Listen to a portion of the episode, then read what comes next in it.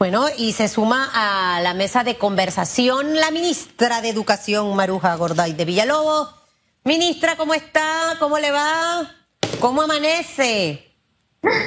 Amanezco bien con el favor de Dios, contenta de que estamos terminando un año difícil, pero hemos podido llegar hasta aquí, ¿no? Hasta aquí nos ayudó Dios. Y, nos va a seguir ayudando. Esa es parte de este compromiso, va a estar con nosotros.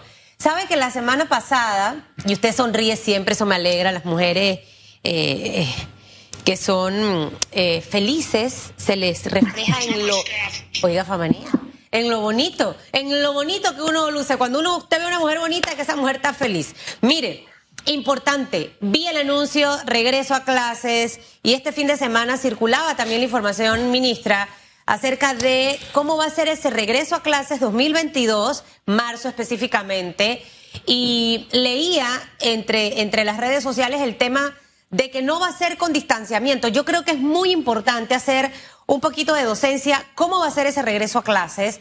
Eh, básicamente, muchos papás se preguntan, wow, ¿y será que van a exigir el tema del uniforme? Yo todavía no estoy trabajando, estoy endeudado, eh, eh, ¿cómo vamos a, a proteger a los niños? Eh, háblenos un poco de eso para que la gente esté un poquito más calmada eh, y espero que los maestros en esta vuelta, en el nombre de Jesús, se porten bien.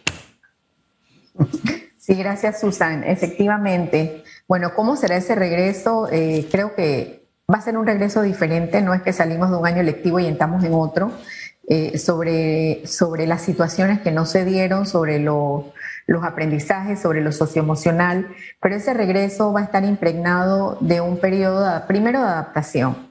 Y nosotros en el calendario electivo, en el decreto 2077 que firmó el señor presidente el primero de diciembre, habla taxativamente que es un año de recuperación y nivelación. Todavía los países están por definir eh, a nivel de la región cuántos años va a representar esta recuperación hablan de cinco, de siete, otros dicen que todavía hasta que no podamos medir el impacto de los conocimientos de los chicos en estos dos años semipresencial, a distancia, como estuvieran, no se pudiera medir. Sin embargo, ese regreso va a estar impregnado de esperanza, de materiales educativos, de programas de apoyo socioemocional, de nivelación y de todo lo que tengamos que hacer todos los sectores, porque esto ya se convierte en un reto de país. Yo creo que es lo más importante. Por el otro lado, el decreto habla de que en el caso que el estudiante demuestre alguna situación económica no se exigirá un informe y esto no es nuevo, solo que lo estamos plasmando en el decreto para que eso no sea un impedimento de acceso a la escuela o de algún tema vinculado con el ingreso la primera o la segunda semana de clase. ¿Cómo va a ser este regreso con el tema de vacuna y bioseguridad? Vamos a mantener los comités escolares COVID y los planes de gestión de riesgo que están estipulados en una norma desde el año 2014 y que de pronto se nos había olvidado que eso era importante tenerlo en las escuelas, muchas lo tienen, pero esto es parte de la ganancia en este tema del COVID. Los niños asistirán con mascarilla y nosotros sí conversamos con el señor ministro. Sabemos que en tres meses se pueden ir controlando otras situaciones a nivel de comportamiento de la pandemia y nosotros estamos promoviendo, o sea, el decreto, en los lineamientos lo van a decir en virtud del decreto que nosotros no vamos a tener distanciamiento. Obviamente, el, plan de gestión escolar de riesgo que incluye el protocolo de bioseguridad va a establecer el uso de la mascarilla, el lavado de manos, el uso del gel alcoholado, tener ciertos cuidados en las dinámicas de compartir con grupos masivos en la escuela. Sin embargo, se mantiene un retorno. Si nosotros tuviéramos un metro, nosotros no pudiéramos hablar de un más 60% de retorno de la población. Y nosotros sabemos que, que la demanda que tenemos como país es grandísima, como sistema educativo, y los otros países que ya iniciaron ese retorno presencial total, que son 10 de la región, 23 países nos mantenemos en la semipresencialidad, según el informe del 15 de noviembre de UNICEF, estamos ya incorporando ese proceso de, retorno de forma general, sí teniendo medidas de bioseguridad, estudiantes que tengan alguna sintomatología, personal administrativo docente, cómo se tiene que hacer ese protocolo, si se tuviera que tomar una decisión porque hay una comunidad donde se da un clúster, pero nosotros no podemos en este momento, y yo tengo que ser muy clara, pensar en lo que en lo negativo, pero sí estar preparado a lo que pudiera ocurrir, porque sabemos que este es un tema que se pudiera mantener un poquito más de tres o cuatro meses. Así que por eso hablamos de que el retorno es presencial para todos los estudiantes, sobre todo por el tiempo de distanciamiento que no se tuvo en el centro educativo. Eh, ministra, lo primero que tengo que decir es que yo acojo muy bien que usted esté en esta campaña de docencia, de sensibilización, perdón, con la vuelta a clases. Porque, claro, subyace algún nivel de temor en ciertos sectores. Eh, el tema del distanciamiento fue algo que fue noticia este fin de semana a través de debate abierto que se transmite a través de la pantalla ECO. Y hay mucha retroalimentación sobre el tema del distanciamiento y la cantidad de estudiantes por salón. Y allí hemos recibido ese cuestionamiento, que no deberían ser más de 30 estudiantes eh, por, por, por salón, primero. Y segundo, haciendo énfasis en que, y de esto he recibido varios videos, de que hay sitios donde las escuelas sí han sido foco de contagio. Lo extraño es, y, tengo que ser, tengo que hacer honor a la verdad. Lo extraño es que los videos que me mandan diciendo eso dicen, sí son centros de contagio, pero no lo dan a conocer. Entonces, son informaciones un poco con las que hay que tener un poquito de cuidado. Y por eso quisiera que en ese tema usted nos volviera a insistir y, y la cantidad de estudiantes, que parece ser otro de los aspectos que preocupa a la población. Sí, mira, hay algo bien importante. La autoridad competente para decir si un lugar fue un clúster de contagio es el Ministerio de Salud. Yo creo que no podemos olvidarnos de eso. Nosotros hemos tenido comunidades como las primeras escuelas que abrieron en mayo, donde se dio el contagio en la comunidad e inmediatamente se cerró el centro educativo por 15 días, como dice el protocolo. Y en otros lugares donde llegaron uno o dos docentes o dos o tres estudiantes, pero no que la escuela se convirtió en un clúster, porque creo que responsablemente se hubiera publicado, así como tomamos la decisión responsablemente en el 2020 de cerrar la primera escuela donde se dio el primer contagio que no fue un clúster. Entonces yo creo que es importante tener claro eso y no generar desinformación ni esa ansiedad para los padres de familia. Por el otro lado, nosotros tenemos, eh, vamos a hablar, no en todas las escuelas del país hay 35 estudiantes por grupo podemos hablar de que ciertas regiones concentradas, pero nosotros tenemos un promedio de 17 estudiantes por grupos en primaria. Nosotros tenemos alrededor de 1.200 escuelas con menos de 50 estudiantes y 800 escuelas con menos de 25. Entonces creo que tenemos que empezar a hacer un balance cuando hablamos de que en todas, sí tenemos escuelas con 3.000 estudiantes, con 2.000 estudiantes, pero nosotros eh, confiamos en ese comité regional que está compuesto por las autoridades de salud y en ese comité escolar. Igualmente estamos preparados para establecer una serie de medidas alternativas en caso que se requiera, pero no me puedo comprometer hoy a decir que todas las escuelas van a tener cinco o siete salones adicionales modulares, porque de eso no se trata. Inclusive el 60% de los centros educativos solo funciona con un turno. Entonces es un tema también de irnos acomodando y ajustando a esas posibilidades de que no todos los niños pueden estar en la mañana y que la manera de poder distribuir equitativamente es abriendo grupos en la tarde. Habrán casos muy puntuales, pero no son ni el 10% de las escuelas y sobre todo son escuelas del nivel medio, donde se pudiera tener otro tipo de acompañamiento con los estudiantes. Quiero aprovechar, y yo creo que esto es importante, nosotros en enero junto con UNESCO y, una serie de organismos internacionales, estamos presentando una política pública de educación para el desarrollo sostenible, incluye un capítulo de STEAM y incluye un capítulo de modalidades flexibles. ¿Qué significa? Que nuestro país acoge el sistema de modalidades flexibles, donde las escuelas que tengan a bien tener educación a distancia lo puedan tener que puedan tener un modelo híbrido, que podamos ya reglamentar el homeschool y que podamos tener otro tipo de, modelo alterno a la educación presencial, porque esto es parte de la ganancia, pero no es tú vienes dos días, no, es establecer una estructura metodológica para ese tipo de modalidades y eso se irá dando en el año. Lo que nosotros sí tenemos que hacer el llamado es a ese retorno presencial. Yo tengo escuelas y lo puedo decir con propiedad, me dijo la directora regional de Panamá Norte, el Beckman, una escuela de gran cantidad de matrícula con alto prestigio, ya hizo su propuesta para el retorno presencial. ya se organizaron, ellos tienen una plataforma y los estudiantes estarán yo te puedo decir que un 95 no la tengo, no la tengo porque me voy a reunir con ellos después de Navidad.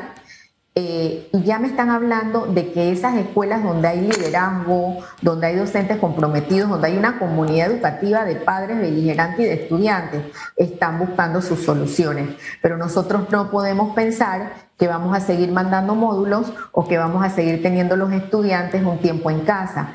Hay países donde hay gran cantidad de estudiantes que en una semana van completo, en dos días reciben los módulos y se pudiera pensar, pero el mensaje que se manda hoy, claro, es que el retorno es presencial y nos estamos organizando y nos hemos organizado para eso. Ya sobre la marcha, casos puntuales los veremos con los directores regionales de educación y las autoridades de salud de cada región educativa donde nos digan el aforo está muy alto o hay que hacer algunos ajustes nosotros muy responsablemente acataremos las indicaciones. Ahora, em, esta parte es fundamental, pero yo siempre he dicho uno no puede andar por la vida con miedo, eh, ministra. La verdad, yo he sido así, las cosas hay que enfrentarlas. Y se lo digo porque a veces tomamos esa actitud los panameños. Eh, usted sabe que cuando yo estaba chiquita, yo creo que yo tenía como siete años, a mí me suspendieron de la escuela por haber sido la mensajera de haber entregado una carta de amor a una compañerita en mi busito colegial. O sea, pero tan tonta yo que no le conté a mi mamá y no fui a la escuela por una semana. Porque, porque la maestra me dijo, si no viene con su mamá, usted no entra. Cuando me tocó llamar a mi mamá, y la llamé llorando, y mi mamá dice que ya voy para allá, luego me di cuenta que yo había puesto de una manera tan grande una cosa tan tonta y tan chiquitita aprendí a que no puedo dimensionar los problemas más allá de lo que son. Y eso se lo digo a los papás en este momento. Hay que enfrentar los temas y las situaciones. El COVID ya es parte de nuestras vidas. He trabajado durante todo este tiempo y no me he contagiado. He limpiado mesa, ministra, recojo vaso que tiene la saliva de la gente en la cuchara, yo le recojo la servilleta, todo voy y me lavo las manos y gracias a Dios no me he contagiado. ¿Qué quiero decirle con esto? Que sí podemos hacer nuestra vida normal. Cero excusa. ¿Y por qué le digo todo este comentario? Ya estamos listos. Tenemos que empezar a trabajar en el tema de mejorar nuestra calidad de educación. Hemos ido desmejorando, y este es un tema de arrastre, ministra, que no es responsabilidad suya, pero viene de mucho arrastre la calidad de la educación panameña y a esta administración le cayó el COVID y también le cayeron los maestros que no querían ir a dar clases porque si no estaban vacunados hasta los perros, los gatos y el oro no iban al salón. Eh, necesitamos empezar a mejorar nuestros contenidos educativos. Más allá de preparar todo el sistema para recibir a los estudiantes, ¿qué acciones puntuales va a tener Meduca en este 2022? Porque me imagino que vienen, como digo yo, con el cuchillo en la boca, porque nos queda poco tiempo y hay que ponerse ya ahí a trabajar. ¿Cómo vamos a mejorar eh, esa calidad para salir un poco mejor en esas encuestas, análisis, estudios que se hacen y ver los resultados? Ministra, cuando dimos pocas horas de clase en comparación a otros países del mundo. Sí, es importante hoy, eh, desde las diez y media, y también es, precisamente para medios y para aliados de ONGs, vamos a estar presentando el material que se va a distribuir este año, la llamamos Expo Educa 2022, no es una exposición de ventas, sino es que la comunidad educativa, sobre todo los medios, que son los que nos han ayudado desde el día uno a promover el retorno, a mantener a los estudiantes vinculados, puedan conocer el material. Nosotros desde el año 2021 íbamos, 2020, perdón, íbamos a implementar el programa Aprendamos Todos a Leer, ya por los resultados que tenía Panamá con la prueba Crecer del año 2018, en la cual se marcaba, o sea, ese fue el reflejo de lo que ya había ocurrido en el 2018 sobre el desarrollo de la comprensión lectora para los niños de tercero y sexto. Este es un programa que cruza todos los seis primeros grados de primaria, con la capacitación docente hay un enfoque metodológico diferente, lo pueden ver allá, y estamos entregando las guías de aprendizaje para el estudiante, para el padre de familia, videos tutoriales, para el docente, paquetes adjuntos de nivelación. Cuando hablamos de nivelación, no es que te mando a hacer tareas para que aprendas lo que no aprendiste, sino es un proceso específico para ayudar a esos estudiantes que no pudieron lograr los objetivos de grado o los objetivos de temas específicos. Por el otro lado, el programa Panamática, que es un programa ya aprobado en la región, donde eh, lo, trae la YAICA, lo trae Japón a la región y los países que lo han implementado han mejorado significativamente el desarrollo lógico-matemática. Todo esto se estaba programando, sin embargo, con la interrupción de la pandemia ya tenemos los materiales, están por llegar, vamos a tenerle los domis de todos los materiales, el tema de la gestión, el trabajo que estamos haciendo para el material de, de ciencias, por eso hablábamos de que los papás no tienen que incurrir en gastos de las asignaturas básicas de primaria y de premedia, porque hay un material preparado y que se va a validar en una plataforma donde los docentes pueden decir, esta actividad hay que mejorar, pero creo que esa ha sido una de las grandes ganancias, son alrededor de, de 43 contenidos. Por el otro lado, el tema de los libros de multigrado que se actualizaron desde hace más de 13 años y los libros de las escuelas telebásicas para que los niños tengan un recurso. Esto hace la diferencia. Ese material también va a estar digital, va a estar en el portal educativo y los docentes tienen sus aulas creadas en la plataforma Esther, además de las licencias que pagamos con la Microsoft Office, porque lo que no queremos es regresar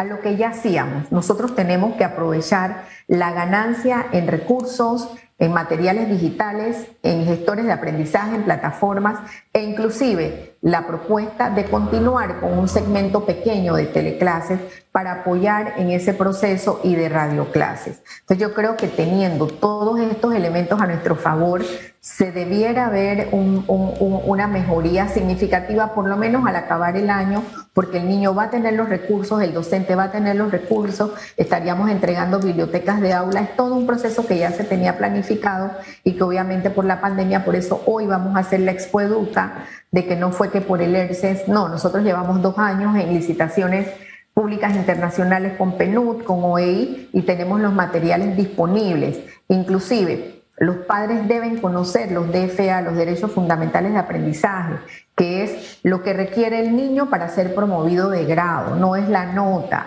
es el conocimiento de que soy capaz de identificar, la oración dice que la casa es roja, primer grado, por qué es roja, de qué color es la casa, de qué estamos hablando en la oración. Algo tan sencillo como eso, necesitamos que los padres se involucren y obviamente eso va a facilitar mucho la gestión pedagógica en el aula. Nosotros estamos solicitando a los supervisores directos del proceso, son los directores de escuela, los supervisores nacionales, regionales, que salgamos de nuestros quehaceres administrativos, que es mucha tarea, y que entremos en ese proceso de acompañamiento. Yo tuve chat de todos los sectores gremiales, docentes, directivos, de supervisores, Así me dijeron, ministra, nos queremos reunir, nosotros queremos empujar esto, nosotros necesitamos, y ellos han sido parte de esto, entonces, entre el COVID y un resultado de ERCE, yo creo que ya no podemos esperar más, como tú dices, y es un tema de dimensionamiento de lo que ocurre con la pandemia, que está controlada, que las escuelas no son clúster, que hay un proceso de vacunación en el país y por el otro lado el compromiso que tenemos que tener todos, porque estamos hablando no de, no de una gestión, estamos hablando de Panamá, estamos hablando de los niños en nuestro país que tienen rostro y que si nosotros no damos el todo por el todo, no vamos a hacer esa movilidad social para la cual está creada el sistema educativo. Yo creo que ahí está el kit de este tema, que miremos todos, que es un asunto país, que es lo permanente, es la república. Por eso a la pregunta yo le añadí así, muy bien por, por lo que van a hacer las autoridades, pero ¿qué va a hacer cada uno de nosotros? ¿Qué hacemos nosotros como padres? Y no es que se quiera diluir la responsabilidad, es que en este tema todos tenemos responsabilidad. En la medida en que no tengamos esa conciencia, no podremos salir del atolladero. Bueno, estábamos en un atolladero y el atolladero se nos ha puesto más difícil y cuesta arriba. Ahora bien, ministra, yo siempre tengo mucho cuidado en hablar de los docentes. Primero porque yo tengo hermanos, tengo, tengo un hermano que es docente y es yo digo el mejor profesor de español del mundo y siempre cito, yo he estado fuera de este país y me dicen, usted es el hermano del profesor Basilio. Y me cuentan alguna anécdota que le cambió la vida a ese joven. Y eso me hace sentir bien, eso me dice, hay docentes que, que son entregados. Y al hablar de los docentes yo digo, separo la dirigencia gremial y los docentes. Claro que algunos se dejan llevar por la dirigencia gremial. El punto al que quiero ir es el siguiente. Después del anuncio que usted hizo, me ha llamado la atención que la dirigencia ha, cambiado un poquito el tono del discurso y ha dicho, bueno, las escuelas que están en buenas condiciones, nosotros vamos a dar clases. Y eso es un avance, ya es un avance. Eso de buenas condiciones también uno se pregunta qué será buenas condiciones. Si falta un foco, no está en buenas condiciones. Pero no quiero, no quiero hilar tan delgado. Lo que, quiero, lo que quiero saber es si usted ha tenido ya un acercamiento con la dirigencia y si eh, usted nota algún cambio en el discurso de la disposición de ellos de, dirigir a quienes le siguen hacia, oye, aquí lo importante es la educación, no somos nosotros, eh, son los pelados, es el país. Sí, mira, quiero decirte que ha sido positivo, sobre todo después del anuncio de ERCE, yo creo que todos estábamos en algún momento del sistema educativo, en ese momento, en ese segmento de la evaluación, estábamos en el subsistema regular, estábamos de directores, de supervisores, de docentes, entonces creo que este ha sido, este ha sido una aterrizada fuerte para todos, porque todos somos responsables. Sin embargo, yo te quiero decir, a mí me tocó ir a un lugar de la comarca con dos dirigentes que fueron vitales en una mediación de una finalización de huelga.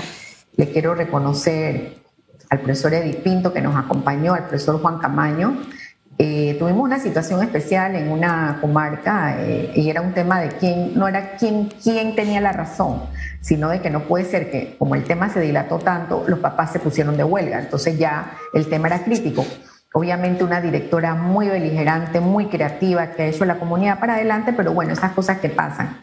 Por el otro lado, eh, hemos estado con mucha coordinación con el profesor Hedman, uno de los secretarios generales del área de Gunayala, y, la posición, estoy hablando de con lo que, con los que he hablado muy puntuales, eh, uno de los docentes de la Asociación de Maestros Independiente Auténtico, el profesor Espinosa, o sea, las personas con las que me he comunicado, el profesor Luis Sánchez de AEBE, secretario general de AEBE. Entonces creo que el interés que hay sobre una prueba que arrojó que la situación es crítica es genuino.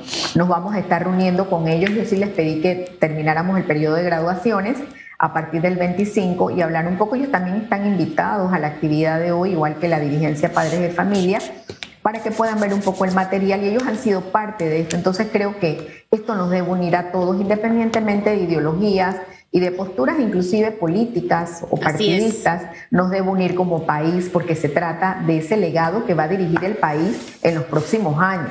Entonces hay, hay, hay, hay valles que tenemos que buscar la manera de reponer. Y el llamado es, uno de los factores asociados es que los estudiantes no van a, las escuelas todos los días porque hay un gran ausentismo en algunas áreas muy vulnerables del país. Entonces no podemos permitir eso y ahí nos va a tocar hacer un acompañamiento a los directores y a los supervisores porque tenemos la responsabilidad de cumplir con nuestros horarios de clase. Así es, y mire, lo más importante, así como yo le digo a los miembros del gobierno, nada más no es hablar, hay que hacer lo mismo va para los maestros. Eh, ah, qué buena actitud. No, ministra, yo definitivamente que yo no hubiese podido estar en el gobierno. Yo, yo le digo a mi mamá que yo soy bruja. Yo cuando me siento con alguien, yo, yo siento la vibra, siento todo y sé con quién me tengo que andar con cuidado. Y definitivamente qué lástima que algunos dirigentes del sector educativo manejan esas agendas, arrancan bien y luego empiezan a sacar cosas por otro lado. Entonces al final por eso es que pierden el respeto al menos eh, mío a mí me gusta la gente que va de frente, que dice las cosas como son delante de la ministra y después quizás la reitera, no la que tiene un, discurso cuando estoy sentado con ella y luego cuando estoy en, el medio otro. Hay que mejorar la calidad de educación. La ministra sola no puede, necesita a los docentes, necesita a los padres de familia que también se tienen que involucrar, son sus hijos, el futuro de sus hijos, donde usted quiere ver a sus hijos realmente. Y los propios estudiantes contagiarlos de, ese espíritu de soñar, de aspirar cosas grandes, de, ser un profesional, de tener un carro, una casa, de viajar. Usted entrele a sus hijos con eso y usted va a ver lo maravilloso que le va a ir en la Así vida. es. Esa es una recomendación. Espérese, Hugo. Espérese, espérese, por favor, gracias. recomendación que le doy con los docentes. Eh, hay que irse ahí con cuidado. Usted no permita que le saquen la teja, porque si no, Seguimos retrocediendo y eso no se puede. Y lo digo con los docentes que son de los mal portados. He dicho. Ministra, de verdad que para este año 2022 yo quiero que la inmensa mayoría de los padres de familia, si no todos, vivan la emoción que yo viví aquí. Yo lloré al aire cuando mi hijo regresó a dar clases. Cuatro días a la semana, cuatro de cinco. Mi otra hija, pues va tres de cinco. Y me duele que haya estudiantes que se les haya negado ese derecho por un temor infundado. Ellos son lo importante, los niños, el futuro. Y en ese acompañamiento, me atrevo a decirle, ministra, cuente con el acompañamiento de los espacios donde nosotros estamos. Aquí en Metcon, usted lo sabe, esta es una empresa que de enseguida dijo, no se sumó al grupo de por qué no, de los profesionales del no, sino qué hay que hacer, qué podemos hacer. Y esa es una disposición que hay en cada uno de los colaboradores. Porque aquí lo importante no es que el gobierno, que, el partido, no, aquí lo importante son los estudiantes, aquí lo importante es el país. Aquí lo importante no son ni los gremios, ni el país, los estudiantes. Eso es lo importante. Y en esa línea vamos a seguir orientando y trabajando hombro con hombro para que el país siga adelante en educación. Que tenga buen día, ministra. Chao. Chao. Oiga, contésteme, contésteme